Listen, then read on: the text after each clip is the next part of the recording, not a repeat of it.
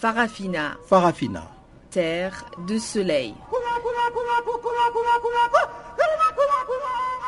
Farafina. Farafina. Un magazine d'infos africaine. Présentation Juliette Ilando. Bonjour à tous et à toutes et bienvenue à cette nouvelle édition de Farafina, le magazine d'actualité africaine sur Channel Africa, la voix de la renaissance africaine. Voici à présent les grandes articulations de cette édition d'information. N'Djamena, la capitale, va à ses occupations après l'attaque terroriste du week-end.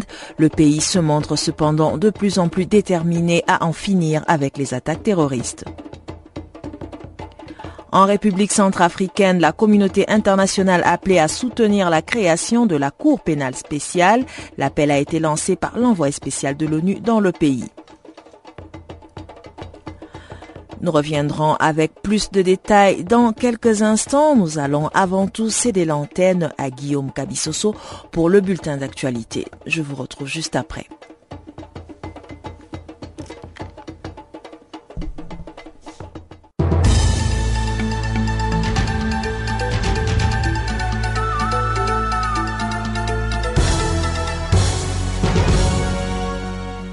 Merci Julie Londo. Bonjour à tous. La Cour de justice de la Communauté économique des États de l'Afrique de l'Ouest, CDAO, a condamné l'État du Burkina Faso dans l'affaire du code électoral qui l'oppose au Congrès pour la démocratie et les progrès, CDP, ex-parti au pouvoir. Siégeant lundi à Abuja au Nigeria, la Cour de justice de la CDAO a en effet estimé ce lundi que ce nouveau code électoral du Burkina Faso était une violation du droit de libre participation de requérants aux élections. De ce fait, la Cour a ordonné à l'État burkinabé de lever tous les obstacles à l'expression de ce droit de participation aux élections.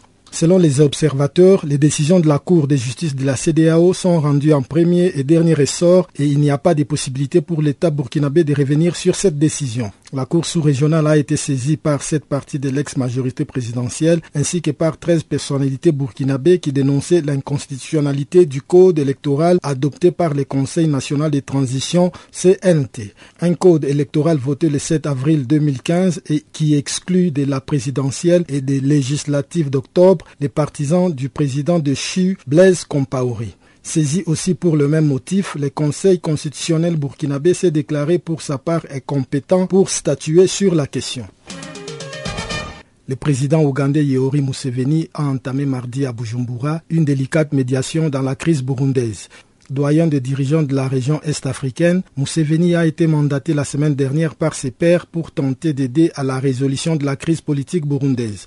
Le président ougandais doit rester 24 heures à Bujumbura et rencontrer le pouvoir, l'opposition et la société civile, mais également des anciens chefs d'État burundais. Deux médiateurs de l'ONU ont déjà jeté l'éponge dans leurs efforts de médiation, tant pouvoir et opposition campent sur leurs positions respectives. Pour le pouvoir, la médiation ne peut consister qu'à convaincre l'opposition à prendre part aux élections, seule voie pour accéder au pouvoir. Nous attendons qu'ils parviennent à convaincre le reste de l'opposition radicale que pour arriver au pouvoir, il faut passer par la voie des urnes, a déclaré Willy Nyamitwe, conseiller en communication du président Kourouziza alors que pour l'opposition, il doit s'agir pour Yoeri Museveni de persuader le président burundais à renoncer à briguer pour la troisième fois à la tête de l'État. Nous attendons beaucoup de Museveni comme garant de l'accord d'Arusha, puisque c'est lui qui était président de l'initiative régionale pour la négociation de cet accord a lancé Léonce Ngendakumana, un des principaux opposants au président Pierre Nkuruziza.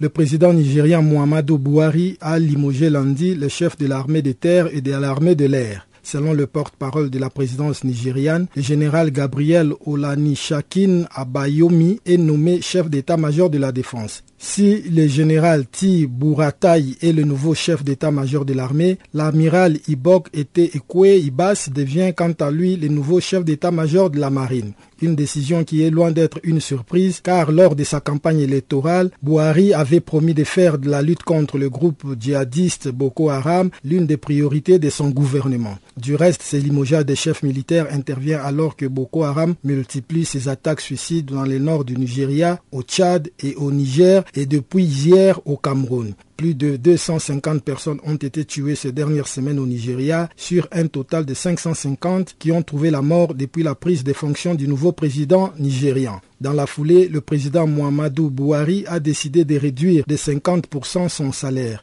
Une rémunération annuelle qui passera donc de 14 58 820 niara, environ 70 000 dollars, à 7 29 410 000 niara, soit 35 000 dollars américains. Une décision tout aussi valable pour le vice-président Yemi Osimbajo, dont le salaire sera aussi réduit de moitié.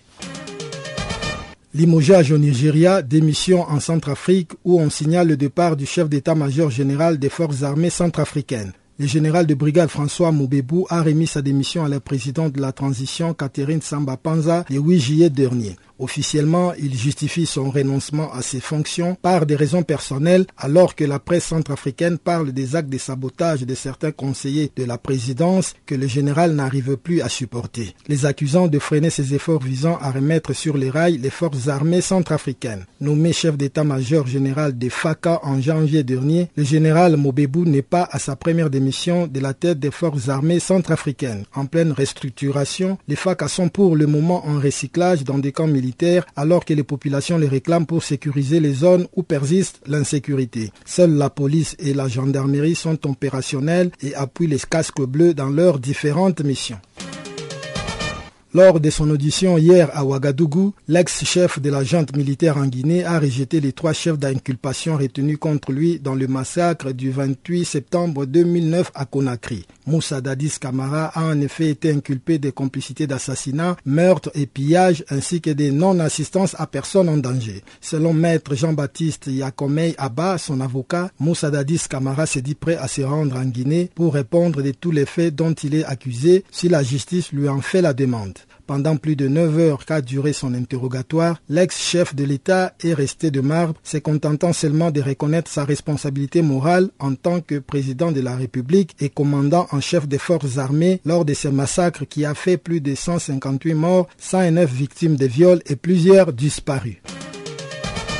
Le Parlement rwandais s'est réuni ce mardi pour discuter d'une éventuelle modification de la constitution rwandaise pour permettre au président Paul Kagame de briguer un troisième mandat en 2017 une initiative populaire qui avait réuni un peu plus de 3,7 millions de signatures lors d'une pétition qui a été lancée à travers le pays. Cette pétition demandait au Parlement rwandais de modifier l'article 101 de la Constitution qui limite à deux seulement le nombre de mandats présidentiels au Rwanda. Paul Kagame et ses hommes ont mis fin au génocide déclenché en avril 1994 à la suite de l'assassinat de Juvenal Abiyarimana et qui a fait environ 800 000 morts essentiellement au sein de la minorité Tutsi. D'abord vice-président et ministre de la Défense entre 1994 et 2003, il a été élu chef de l'État cette année-là avec 95% des voix avant d'être réélu avec 93% lors de l'élection présidentielle de 2010.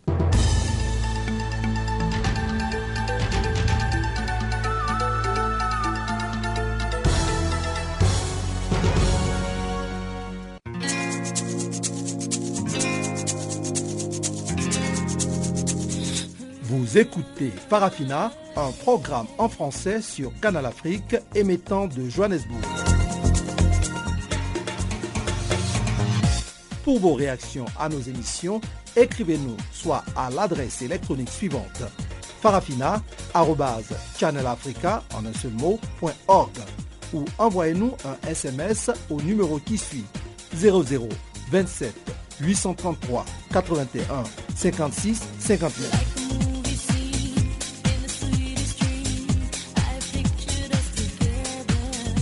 Notre adresse électronique farafina.channelafrica ou par SMS 0027 833 81 56 59.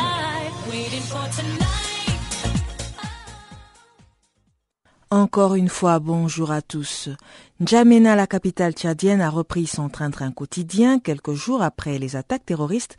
Selon Eric Hervé Pando, les Tchadiens ont compris que Boko Haram agit en représailles, mais le groupuscule frapperait aussi les pays qui ne sont pas concernés par ce combat. Suivez donc cet extrait d'Eric Hervé Pando, président de l'Association sociale des jeunes pour la défense des droits humains. on avait compris que euh, cette nébuleuse euh, n'est pas. Personne, même la plus grande innocente du monde même est, est victime. C'est-à-dire l'enfant, la femme, toutes celles sont euh, victimes. Donc pour nous, il n'y a pas une, personne n'est échappé. On a finalement compris que le gouvernement envoie nos forces aller les combattre partout ou pas, on serait un jour à l'autre attaqué. Même ceux qui n'avaient pas envoyé leur contingent combattre cette euh, nébuleuse ont été aussi touchés. Donc, pour nous, on, a, on vient de comprendre que euh, nous sommes dans le collimateur et c'est tout le monde. Personne ne peut euh, n'est épargné. Donc, on dit qu'on euh, ne le regrette pas et on n'en veut pas au gouvernement. Mais ce que je dis que nos agents de force et de sécurité sont les plus grandes victimes. Donc, en ce qui me concerne, nul n'est échappé il est question maintenant de s'unir tout le monde, attacher une seule ceinture, ceinture afin de combattre ce genre-là euh, et euh, entraver cette doctrine absurde qui est en train de causer tant de mal, faire couler euh, les larmes de nos paisibles citoyens. Et on reste au Tchad où l'association Droits de l'homme sans frontières a publié une déclaration sur la situation des droits de l'homme dans ce pays afin d'attirer l'attention de l'opinion internationale. Daniel Passalé de Zoumbé, président des droits de l'homme sans frontières, évoque notamment le harcèlement des politiciens, journalistes et activistes des droits de l'homme à l'approche des élections. Ce qui nous a poussé, c'est que le harcèlement devenait de plus en plus important, c'est que ça concernait tous les leaders. Or, euh, nous sommes dans un contexte où il va falloir que toutes les forces disent, euh, disent oui ou non pour ce qui euh, se passe. Or là, quand vous dites non, vous dites non, on vous, on, vous, en veut tout de suite, et on se, met, on se met à vous harceler judiciairement, parce que vous savez, au Tchad, la justice est instrumentalisée, la justice est aux ordres, et puis bon, on, a, on, a, fait cette déclaration pour attirer l'attention de tous les partenaires du Tchad et du gouvernement tchadien sur ce qui se passe afin que cela cesse. Vous voyez par exemple, pour ce qui concerne les, journalistes, il y a euh, le, directeur de du journal Abagarde euh, qui est, qui est en fuite. Et hier, euh, on nous apprend que le, tribunal a pris une ordonnance qui a fermé définitivement le journal. Vous voyez, c'est très dangereux euh, quand on décide comme ça de fermer définitivement un journal. En tant que droit de l'homme, qu'est-ce que vous suggérez, qu'est-ce que vous proposez pour améliorer un peu le climat qui règne en ce moment? Nous, notre, solution, c'est ce que, que, que nous sommes en train de faire, attirer l'attention de l'opinion nationale et internationale sur ce afin que le gouvernement prenne conscience de ces actes qu'il arrête. Parce que nous voulons, au bout des élections transparentes, pour ce qui se passe, c'est en prélude de ces élections-là, le pouvoir veut, avant les élections, neutraliser tout ce qui pourrait lui dire plus tard que euh, cela est mauvais, oui ou non. Donc c'est ça que nous contestons, parmi les dispositions que nous prenons en tant qu'association de la société civile pour faire euh, cela. Vous avez souvent décrié le fait que le régime tchadien est un régime euh, répressif. Est-ce que vous pensez que cette fois-ci ça va marcher? Nous, nous n'allons jamais cesser de, de, décrier cela. Hein autant qu'il continue à réprimer, autant euh, il nous trouvera toujours sur son chemin pour dire non, nous n'en voulons pas. Ce n'est pas parce qu'il ne change pas qu'on ne va pas euh, qu'on va arrêter de lui dire qu'il euh, n'est pas un régime respectueux des droits de l'homme ni des valeurs républicaines. Ça non. Tant que nous sommes là et tant qu'il ne change pas, nous serons toujours là pour En République centrafricaine, l'experte indépendante sur la situation des droits de l'homme dans le pays demande à la communauté internationale de financer la mise en place rapide et effective de la Cour pénale spéciale de la Centrafrique. En marge de l'examen du rapport de la RCA devant le Conseil des droits de l'homme, Marie-Thérèse Keita Bokoum a plaidé pour un soutien intensif et soutenu à la Centrafrique. Selon l'experte onusienne, ce pays a encore besoin de l'aide internationale dans ses efforts, surtout en cette période préélectorale, afin de mener à terme le processus de paix et de réconciliation. Marie-Thérèse Keita Bokoum, experte indépendante sur la situation des droits de l'homme en République centrafricaine, nous donne plus de détails. La sécurité est le fait maintenant de plusieurs facteurs. C'est le fait du banditisme. Il y a beaucoup d'attaques de criminels qui sont liés au banditisme et beaucoup de vols, beaucoup d'agressions. Le deuxième fait, c'est le fait aussi bien sûr des groupes armés qui continuent à se battre à l'intérieur et donc euh, ces conflits menacent la sécurité des populations qui sont obligées de se déplacer pour fuir la violence. Et enfin, c'est lié aussi au manque de déploiement des forces de sécurité dans tous les endroits, donc au manque de contrôle de l'autorité de l'État sur l'ensemble du territoire. Donc je crois que toutes ces poches d'insécurité font que aujourd'hui Bien sûr, il y a eu des progrès institutionnels, bien sûr, il y a eu des progrès dans le déplacement, mais la population se sent encore insécure, surtout dans les enclaves musulmanes, où les populations ne peuvent pas sortir de ces enclaves comme elles le souhaiteraient, et ne peuvent surtout pas à Bangui, par exemple, celles les populations musulmanes qui sont au PK5 et qui ne sont pas du PK5, ne peuvent pas sortir du PK5 pour rejoindre leur quartier d'origine. Lors de ces débats au Conseil des droits de l'homme, lors de l'examen du rapport de la RCA, les délégations ont beaucoup insisté par rapport à la lutte contre l'impunité et aussi de ne pas refaire les erreurs du passé en donnant une amnistie aux chefs de guerre. Est-ce que quelque part vous êtes rassuré par les signaux envoyés sur place à Bangui? Je suis rassuré, mais je suis encouragé, disons, par les signaux qui sont pour moi excessivement forts. Et ces signaux, c'est d'abord que la population elle-même, centrafricaine, a décidé lors des consultations préalables au forum de Bangui, au cours du forum de Bangui, de ne pas permettre l'amnistie pour les personnes qui se seraient rendues coupables de crimes de guerre, de crimes contre l'humanité et de génocide. C'est un signal très important. C'est ainsi qu'elle a autorisé la constitution de la Cour pénale spéciale qui a été promulguée par décret le 3 juin.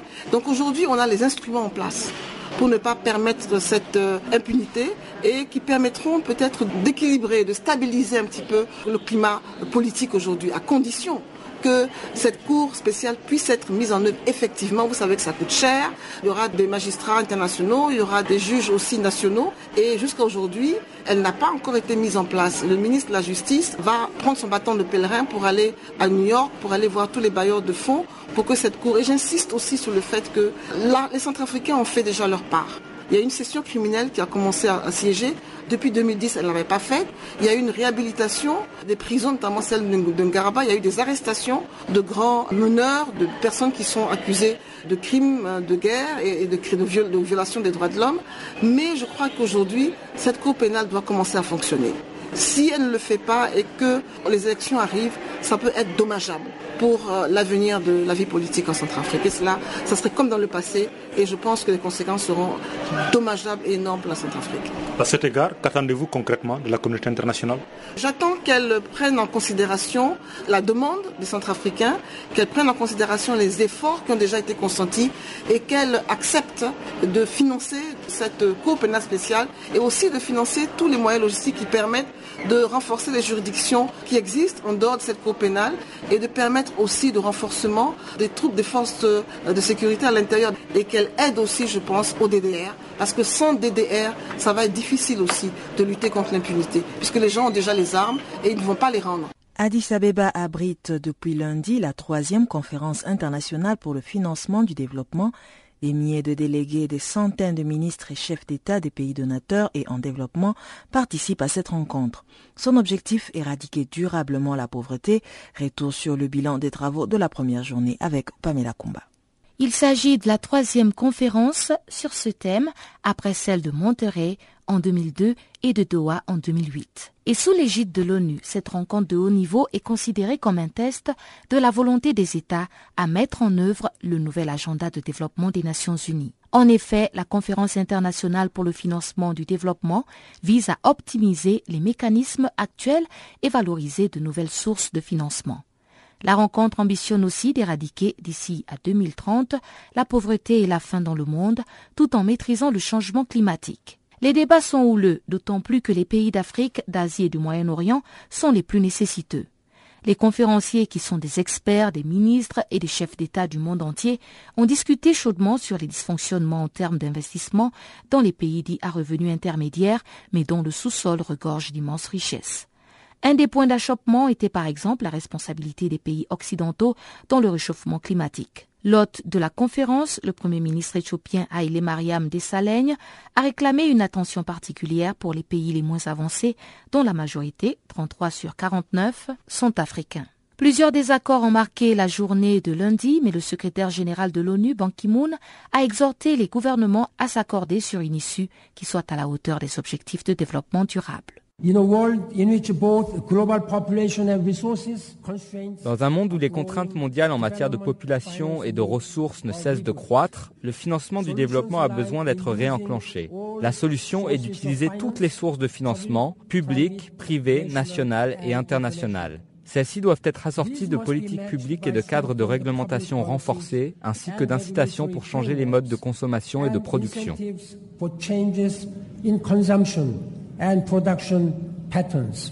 Le secrétaire général des Nations Unies aimerait que cette troisième conférence internationale pour le financement du développement soit le point de départ d'une nouvelle ère de coopération et de partenariat mondial.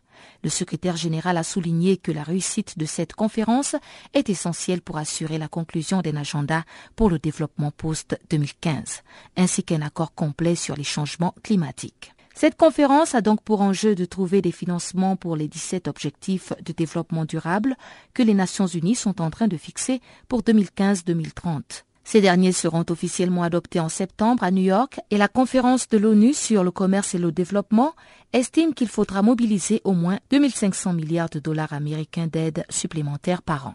Au Gabon, le syndicat national des enseignants et chercheurs menace de boycotter le déroulement de l'examen de fin du second degré s'il n'entre pas incessamment en possession des bons de caisse de certains de ses membres comptant pour le mois de mai.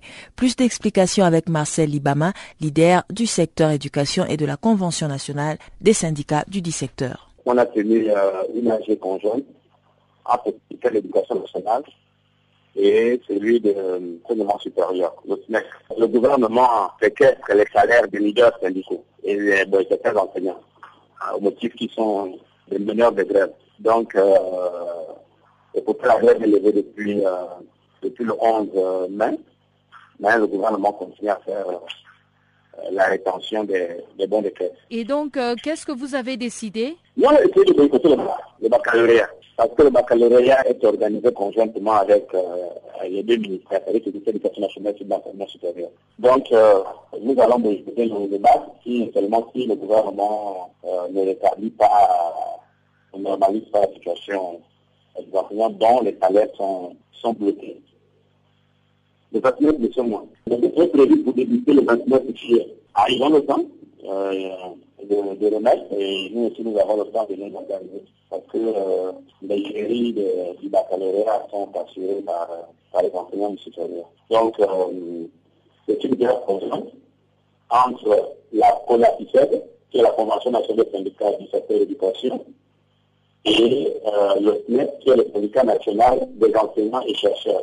Il y a aussi sur la table euh, le nouveau système de rémunération qui va rentrer en vigueur euh, le 25 de ce mois. Donc, euh, les fonctionnaires, les agents publics du Gabon sont, ont le regard braqué sur le 25 de ce mois pour voir si les activités sur le nouveau système de rémunération qui va, qui va tirer les salaires vers le haut. Donc, avec une promesse du gouvernement. Donc, on attend voir ce qui va se passer. Donc, la situation aussi peut, si jamais euh, ce nouveau système euh, n'est que euh, je suis convaincu que cette situation se pourrait amener à, des remous au niveau des, agents publics. Le gouvernement a le temps de faire aviser, nous sommes le temps de désamorcer la situation. Nous allons à présent retrouver Guillaume Cabissoso qui va nous donner les grands points qui ont marqué l'actualité économique de ce jour.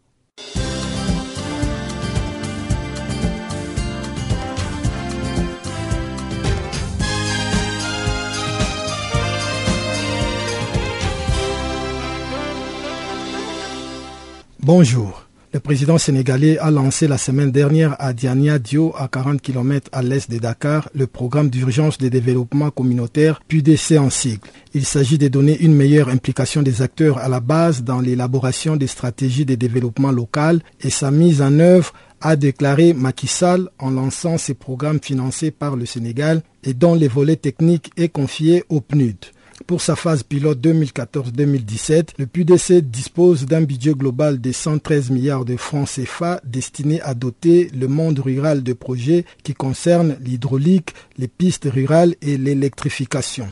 Pour sa phase test, il va permettre de construire et de réhabiliter 3050 km de pistes rurales, 250 châteaux d'eau, d'électrifier 325 villages et mettre à la disposition des femmes plus de 100 000 équipements modernes de transformation. À terme, le PUDC va permettre de construire et de réhabiliter 8029 km de pistes rurales et 730 forages pour un budget total de plus de 420 milliards de francs CFA. Ce programme est celui d'un pays déterminé à prendre son destin en main et d'infléchir son destin vers celui d'un pays émergent. C'est félicité Fatoumata Bintou Djibo, représentante résidente du PNUD au Sénégal.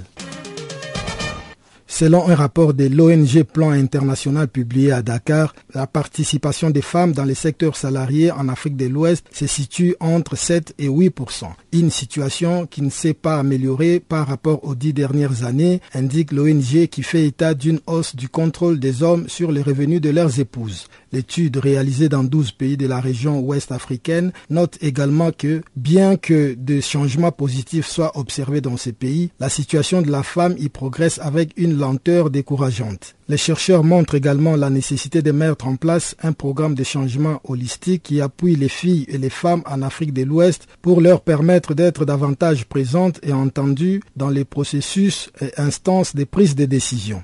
Réagissant à ces rapports, Aminata Touré, ancien Premier ministre du Sénégal, a estimé que dans les nouveaux cadres post-2015, il faut un objectif spécifique et des indicateurs clairs pour maintenir les focus et les investissements en direction des jeunes filles et des femmes. Selon elle, la question du maintien de l'égalité entre les hommes et les femmes est essentielle pour combler les lacunes notées dans la réalisation des objectifs du millénaire pour le développement. Le conseil d'administration de la Banque africaine de développement a approuvé un prêt de 112,5 millions de dollars en faveur du Maroc. Ce montant est destiné à financer la phase 2 du programme d'appui à la compétitivité de l'économie marocaine un programme qui vise à amoindrir les contraintes qui freinent l'investissement au Maroc. Selon les diagnostics de croissance, une étude conjointe de la BAD et du gouvernement marocain publiée début 2015, parmi les obstacles majeurs à la croissance dans le royaume, il faut épingler entre autres des faibles rendements de l'éducation une distorsion au niveau du système fiscal, un accès difficile aux fonciers et une réglementation du marché du travail contraignante autant d'obstacles que le PASSEM entend surmonter en supprimant les freins à l'investissement privé à travers l'intégration du secteur informel, la promotion de l'entrepreneuriat ainsi que la facilitation des procédures et l'amélioration de l'efficacité des dépenses publiques. C'est toute la population marocaine dans son ensemble qui profitera des retombées du PASSEM puisque celui-ci améliorera la compétitivité qui, à son tour, va favoriser la croissance et la création d'emplois a estimé la BAD dont les engagements cumulés au Maroc représentent 2,31 milliards de dollars. Le Burkina Faso va entamer avant fin 2015 la mise en œuvre du projet d'appui à la sécurité alimentaire dans la région de l'Est grâce à un prêt d'environ 19,6 milliards de francs CFA de l'Agence française de développement AFD. Ce prêt d'un taux d'intérêt de 1% va durer 30 ans avec un différé d'amortissement de 10 ans. En croire les ministères en charge de l'agriculture, cet appui permettra d'améliorer les conditions de production et de commercialisation des produits de l'agriculture par la réhabilitation des infrastructures rurales de la région où 35% des ménages sont exposés à une insécurité alimentaire chronique.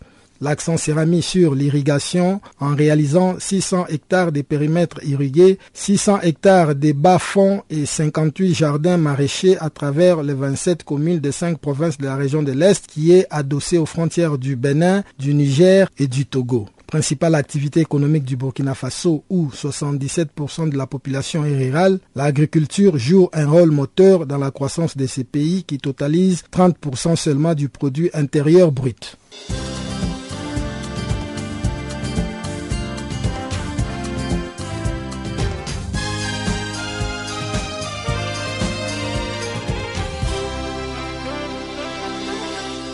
Mais tu vas où comme ça?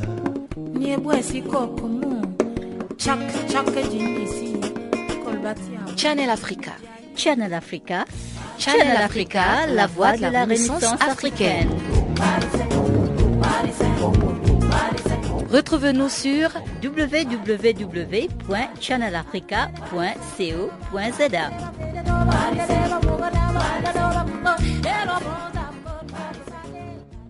En Côte d'Ivoire, le pays se prépare aux prochaines élections. Les institutions se préparent donc à organiser ce scrutin. Pour euh, David Zoumenou, chercheur principal dans la cellule de prévention de conflits et d'analyse de risques, il reste encore quelques aspects à considérer pour des élections réussies. Suivant donc David Zoumenou au micro de Fazila Daol. Écoutez, pour ces élections, euh, je crois que la préparation est en, cours. Euh, les institutions se mettent en place. Par exemple, je crois qu'il y a maintenant un consensus sur la commission électorale. Euh, sa composition avait été l'objet de, de vives controverses initialement au début de, l'année. Je pense qu'il y a eu des réaménagements au niveau de cette institution. La deuxième étape qui est la plus importante est la confection des, listes électorales euh, sur laquelle euh, s'attellent maintenant les autorités. Euh, je pense qu'il y a eu moins d'engouement et de, de, participation par rapport à ce, processus-là, au point où les autorités se voient obligées de prolonger un peu l'inscription sur, sur, ces listes-là. Donc la Côte d'Ivoire espère, sinon aura déjà bouclé ce, ce, point. Et maintenant, il faut peut-être aller vers l'organisation logistique ou les questions logistiques de, de, ces élections, la distribution, d'abord la finalisation de la liste euh, électorale, les contentieux qui vont être soulevés euh, sur, sur ces listes, la participation des Ivoiriens euh, qui sont encore à l'extérieur, qui sont en exil, qui ne doivent prendre part au processus électoral, le toilettage de, ces là il y a tous, ces problèmes-là qui vont être euh, réglés. Et là, le, financement également, je pense que, que tout soit déjà tout soit déjà fait au niveau du financement pour les élections, même si cela ne suscite pas d'inquiétude parce que le gouvernement ivoirien est à même de, financer les élections et surtout avec euh, la participation des partenaires techniques et financiers qui sont à pied d'œuvre puisque ces élections constituent un, test majeur pour la Côte d'Ivoire. C'est une épreuve. Si la Côte d'Ivoire s'en sort, euh, peut contribuer à la consolidation euh, de, la, paix. Maintenant, il y a un autre aspect pour ces élections, c'est la participation ou non euh, des membres de l'opposition, particulièrement du Front populaire ivoirien et d'autres partis qui sont entrés en dissidence, même au sein du RHDP, le Rassemblement des oppotistes pour la démocratie démocratie et le progrès, coalition ayant soutenu euh, le président Alassane Ouattara euh, au second tour des élections de, 2010, donc quelques remous au sein de ces, formations politiques qui suscitent des inquiétudes sur la participation ou non de certains acteurs politiques dans le, dans le processus. Le but, c'est simplement de saper un peu les bases de la légitimité du président. Voilà, je reviens sur la candidature de Alassane Ouattara qui avait dit euh, au départ euh, qu'il n'allait pas contester un deuxième mandat. Eh bien, c'est un, c'est un sujet qui n'a plus vraiment sa, sa valeur et ça rentre un peu dans la logique politique du continent africain. Il n'est pas le seul à avoir déclaré euh, à vouloir faire un, mandat. la présidente libérienne Zélie Johnson avait fait pareil avant de, euh, de faire vote face compte tenu des impératifs euh, sur, le, sur, le terrain. Donc, Ouattara estime qu'il est à même de solliciter un second mandat pour parachever les œuvres de réforme qu'il a commencé en Côte d'Ivoire, œuvre qui se décline sur quatre points, la promotion de la, de la euh, euh, réconciliation nationale, la lutte contre l'impunité, la réforme des secteurs de sécurité, euh, le processus de désarmement, de démigration, de, réintégration, ensuite la gouvernance économique à, laquelle il a envie vraiment de, il a envie de donner un souffle pour permettre à la Côte d'Ivoire de retrouver sa place dans la sphère politique mais également économique de l'Afrique de l'Ouest, de l'Afrique peut-être internationale. Mhm. Et comment euh, son propre parti voit cette candidature? Eh bien, pour son, parti, à l'intérieur de son parti, c'est la cohésion parfaite en ce moment. Il est au moins l'élément d'unification au sein du rassemblement des, des républicains, du RDR. Donc, son parti n'a pas, n'a pas véritablement d'objection, de problème par rapport à cela. Euh, c'est euh, au niveau de l'opposition que la question s'est posée, euh, peut-être avec une autre couche. la première, c'était d'abord renoncer à sa parole. La deuxième, c'était de voir si Ouattara, du point de vue constitutionnel, est qualifié pour se présenter aux, élections. Et euh, je pense que cette question-là a été tranchée euh, simplement parce que l'on n'a pas envie de rouvrir une boîte de Pandore ou de, relancer un débat qui reste de porter préjudice euh, aux efforts de consolidation de la paix en cause et en cours en, Côte d'Ivoire. Il y a eu quelques remous sur modification de la Constitution entre-temps, mais je pense que ce débat-là est maintenant Toujours avec David Zoumenu, Fazila Daola a également abordé la question de changement de constitution, notamment au Burundi, au Rwanda et en Ouganda. L'Union africaine devrait s'impliquer davantage, notamment au Burundi, où le troisième mandat du président Pierre Kourouziza fait polémique. Je pense qu'il y a des options.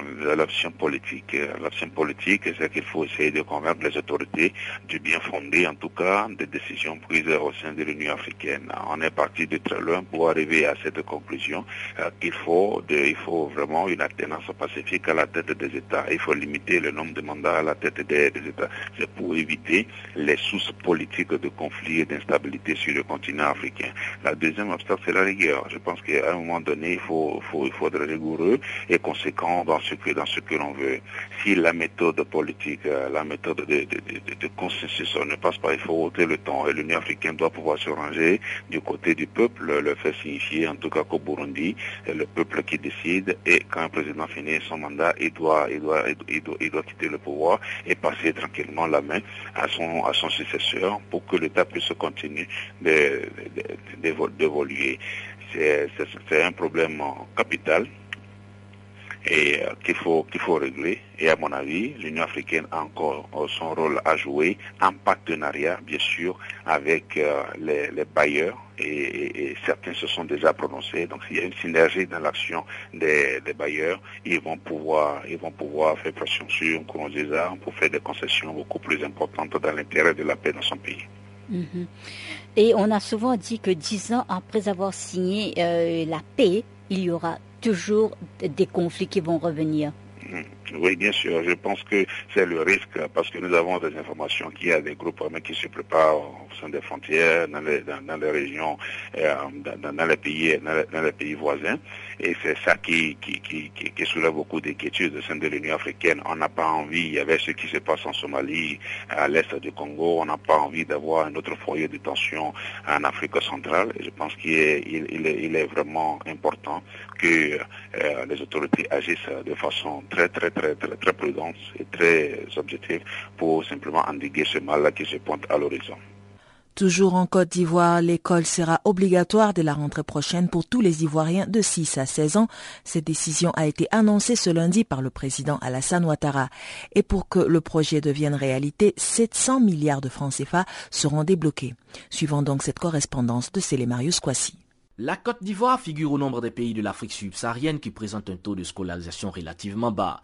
66% selon l'Institut national de statistique, l'INS, l'agence gouvernementale ivoirienne chargée des statistiques. La mesure de scolarisation obligatoire arrêtée par le gouvernement ivoirien vise à relever ce taux et à donner, selon le président Alassane Ouattara, à tous les fils et filles de la Côte d'Ivoire le droit à l'éducation et à une formation de qualité. C'est environ 700 milliards de francs CFA, soit un peu plus de 1 milliard 180 millions de dollars américains qu'il faudra donc débourser pour voir ce projet de scolarisation obligatoire obligatoire se réaliser pleinement. Selon le communiqué rendu public par le gouvernement ivoirien sur la question, une grande partie de cette somme sera allouée à la masse salariale de quelques 5000 instituteurs et professeurs de collège à recruter très prochainement. S'il salue cette nouvelle mesure de scolarisation, de nombreux Ivoiriens déplorent cependant le fait qu'elle arrive un peu trop tard, soit à seulement trois mois des prochaines séances électorales et dénoncent le fait qu'elle constitue ce qui qualifie en des thèmes peu de chantier électoral ou encore de chantage électoral.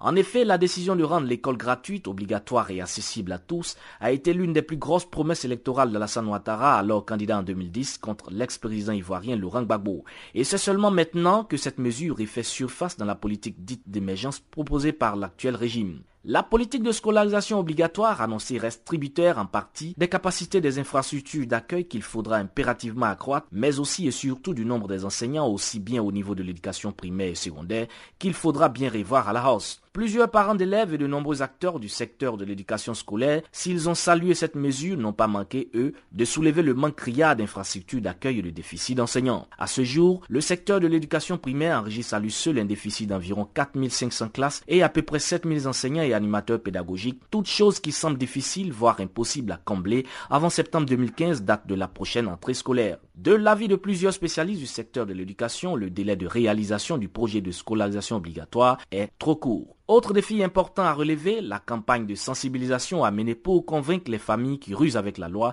et qui s'y dérobent d'intégrer les dizaines de milliers d'enfants contraints de travailler malgré eux dans le petit commerce ou encore comme domestiques afin d'aider les parents à joindre les deux bouts. En Côte d'Ivoire, plusieurs mineurs sont malgré eux contraints à rester en marge du système scolaire. Au moins un enfant sur cinq, selon les statistiques récentes de l'UNICEF, travaille au quotidien ou occasionnellement. Le programme international pour l'élimination du travail des enfants, dans la filière du cacao notamment, a permis d'en retirer des milliers tout en empêchant de milliers autres de s'y aventurer.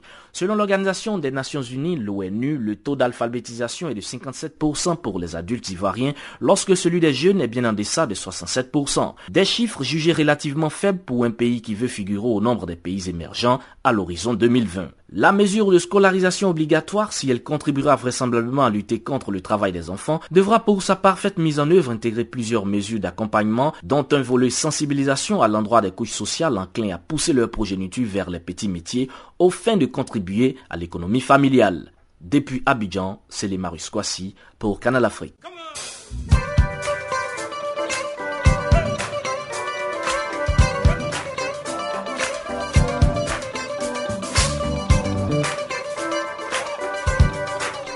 Farafina, votre rendez-vous hebdomadaire sur Channel Africa, la radio panafricaine. Farafina, votre programme des actualités en langue française sur Channel Africa.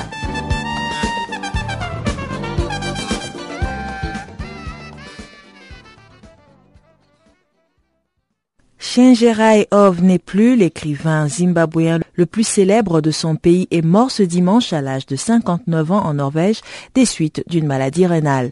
Profit de ce romancier, journaliste engagé et militant de droits de l'homme avec Pamela Kumba.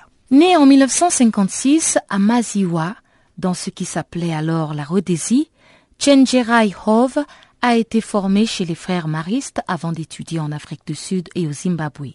Il était l'un des romanciers zimbabwéens les plus célèbres et dont les œuvres ont été traduites en plusieurs langues, notamment en français, en allemand, japonais, néerlandais, norvégien et danois. Chen Jerai est décédé dimanche des suites d'un problème rénal à l'âge de 59 ans, selon un communiqué publié lundi à Harare par son collègue et ami, le poète Chirikure Chirikure cité par l'agence française de presse. De son vivant, Chen Jirai a produit quatre romans, plusieurs recueils de poèmes et d'essais. Mais c'est son roman Bones, paru en 1988, qui lui a valu le prix japonais Noma pour la littérature africaine en 1989. Bones, traduit en français chez Actes Sud sous le titre Ossuaire, était une peinture du dépérissement des Zimbabwéens juste après l'indépendance et la fin du régime de la minorité blanche en 1980. Ce livre était assez dur, mais très profond au dire des critiques littéraires. Chen Jirai était donc un écrivain engagé, journaliste et militant des droits de l'homme qui a passé plusieurs années de sa vie à dénoncer les politiques du président Robert Mugabe qu'il surnommait président violent. Chen Jirai a fondé la Zimbabwe Human Rights Association, l'une des associations de défense des droits de l'homme les plus actives du pays. C'est par ce canal qu'il publiait régulièrement des articles contre la corruption et l'oppression du régime en place. En 2001, il quitta en catimini son pays natal, le Zimbabwe, pour se réfugier en Norvège, au centre culturel Stavanger, dans le sud. Cet exil forcé a été possible grâce au Parlement international des écrivains. Cette même année, il reçut le German African Prize pour sa contribution littéraire à la liberté d'expression. Les Zimbabwéens et surtout le monde littéraire ont pleuré chaudement cet activiste des droits de l'homme qui a marqué l'histoire de son pays en osant s'opposer à un régime d'intimidation et d'oppression. Et enfin, le financement de l'agriculture est particulièrement important pour aider les pauvres des zones rurales, que ce soit pour renforcer la sécurité alimentaire ou pour stimuler l'emploi. Pour de nombreuses organisations de la société civile, le financement public de l'agriculture est donc capital et elles comptent plaider dans ce sens pendant la conférence sur le financement du développement qui a ouvert ses portes lundi à Addis Abeba. Kiseline Cherestal d'Action Aid International nous en dit plus. Je suis ici pour en effet porter l'attention à la nécessité de supporter le financement public pour l'agriculture. La grande majorité des gens est pauvre dans le monde et ils travaillent dans le domaine de l'agriculture, dans les sections rurales et ils ont absolument besoin de support afin de pouvoir se nourrir dans un monde aussi riche. C'est une honte vraiment qu'il y ait autant de pauvreté et qu'il y ait des gens qui ne peuvent pas encore se nourrir. 2,5 milliards de personnes dans le monde général. Et quand on compare ça à la quantité d'argent qui circule et, qui, et qui également circule au nom du développement, on remarque que à peu près 5 à 6% de ce montant est dédié à l'agriculture, alors que la grande majorité des pauvres, l'agriculture est leur, principal moyen de travail, de survie, et c'est le principal moyen pour eux de se nourrir et d'envoyer leurs enfants à l'école et, de prendre soin de leurs besoins médicaux. En Afrique, par exemple, vous voyez qu'il y a à peu près 300 millions de jeunes qui vont rentrer dans le secteur du travail dans les décennies qui viennent et, ils n'auront pas le, moyen de se supporter si ce n'est pas dans un domaine où leur famille pendant des décennies et ont travaillé et c'est un domaine qui est le plus apte à vraiment absorber ces jeunes qui auront besoin du travail, qui auront besoin de contribuer au développement de leur société, du monde. Pour nous, c'est vraiment, vraiment important. Pourquoi vous dites qu'il ne faut pas laisser le financement de l'agriculture au secteur privé? Le secteur privé lui-même ne peut pas être le principal responsable du développement et, de l'agriculture en particulier, parce que le secteur privé, il a ses contraintes, il a ses objectifs qui sont et très souvent contraires aux objectifs de familles rurales qui principalement veulent se nourrir. Mais quand le secteur privé rentre dans un pays ou dans une région et que ses activités principales sont dirigées vers l'exportation, cette exportation ne va pas servir à nourrir une population qui a besoin de nourriture aujourd'hui. De notre côté, le secteur privé également, il a besoin de terre et par conséquent, les familles qui sont sur cette terre-là doivent se déplacer et le moyen de subsistance est tout à fait coupé. Et de plus, la paix qui est donnée à ceux qui sont employés, très souvent, ne suffit pas pour les nourrir et pour nourrir leur famille. C'est la raison pour laquelle le financement public pour l'agriculture est extrêmement important parce qu'il faut des gouvernements responsables qui doivent répondre à leurs citoyens afin de construire le contexte et la structure dans laquelle les familles qui maintenant, aujourd'hui même, n'ont pas accès à la nourriture, peuvent améliorer leurs conditions.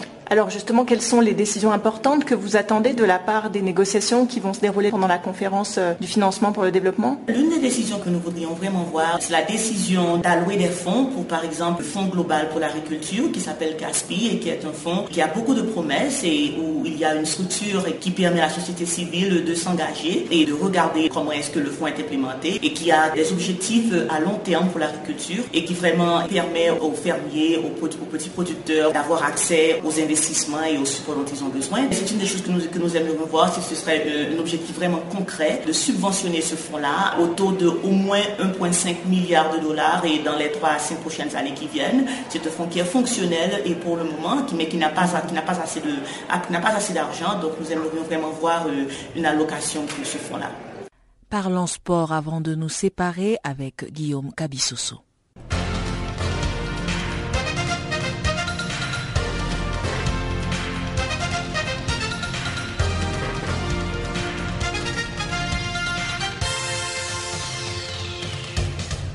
Bonjour.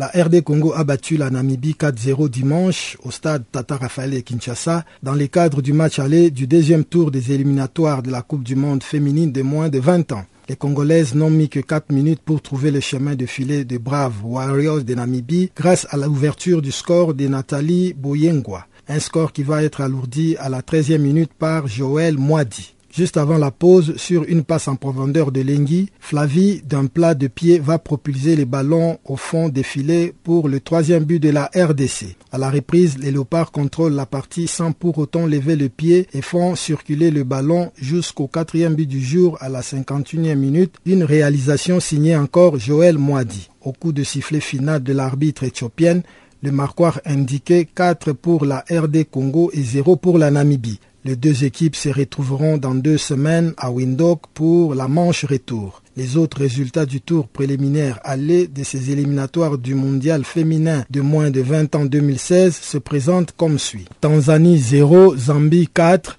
le Ghana a battu le Sénégal par 6 buts à 0 alors que l'Algérie a perdu 2-1 face au Burkina Faso. Quant à l'Afrique du Sud, elle a battu le Botswana sur le score fleuve de 8 à 1 pendant que la Guinée a battu le Mali sur le score de 4 à 0. Le Libéria a été battu à domicile par le Nigeria 1 but à 7 pendant que le Cameroun a fait match nul contre l'Éthiopie 0 but partout. Signalons enfin que la phase finale de cette compétition est prévue en 2016 en Papouasie-Nouvelle-Guinée. À l'issue de la 25e et avant-dernière journée du championnat de Ligue 1 disputé hier à Dakar, l'équipe championne sortante du Sénégal, l'AS Pikin, a été reléguée en deuxième division, c'est malgré sa victoire 1-0 sur l'US Wakam. Avec 25 points et un goal différence nettement négatif des moins 10, les Pikinois ne peuvent pratiquement plus rattraper les Ngorois, premier non relégable avec 28 points et un goal average de moins 4. Pour prétendre doubler l'Olympique d'Engor, l'AS Pikin doit, lors de la 26e et dernière journée, gagner largement avec pas moins de 6 buts tout en souhaitant une défaite d'Engor ce qui semble difficile pour une attaque piquinoise qui n'a inscrit que 16 buts en 25 journées de Ligue 1. Autant dire que l'AS Pikin va accompagner les ports, lanterne rouge du classement avec 19 points en Ligue 2. La relégation de l'AS Pikin est un véritable coup de tonnerre dans le football sénégalais. Le club avait réalisé la saison dernière les doublés Coupe du Sénégal championnat. À une journée seulement de la fin de la Ligue, trois clubs se disputent toujours les titres, à savoir Niari Tali, leader avec 42 points, suivi de l'AS Douane 40 points et de Diambar, troisième avec 39 points.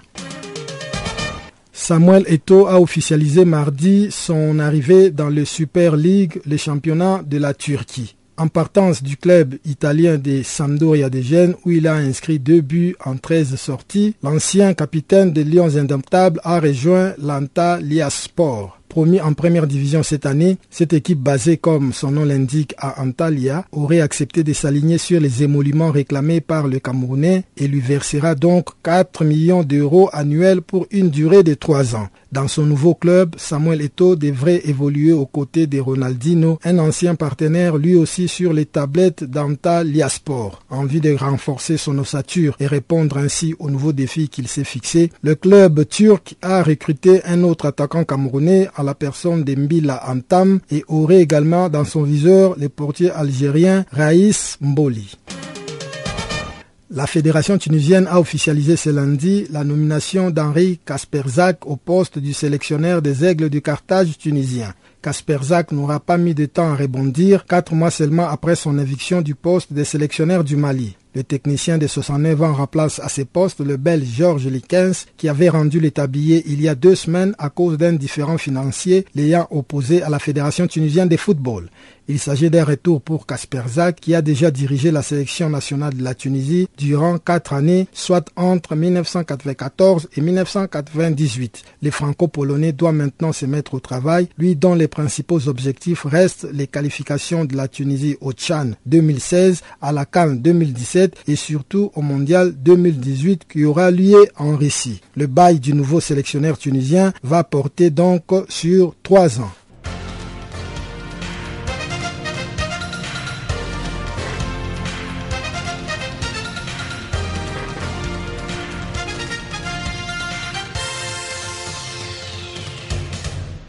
Merci pour cette opportunité. Je voulais vous faire savoir que j'ai récemment appris que je suis séropositif.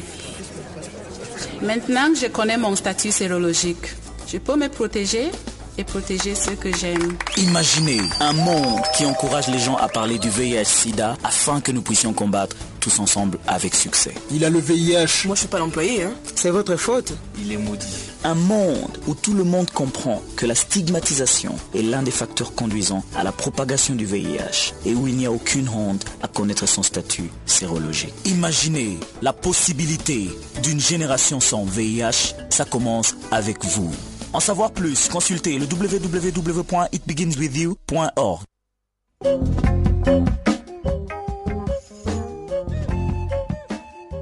C'est donc par ici que s'achève ce magazine d'actualité. Nous vous remercions de l'avoir suivi. Le prochain rendez-vous est prêt pour vous pour demain à la même heure et sur la même chaîne. D'ici là, portez-vous bien et au revoir.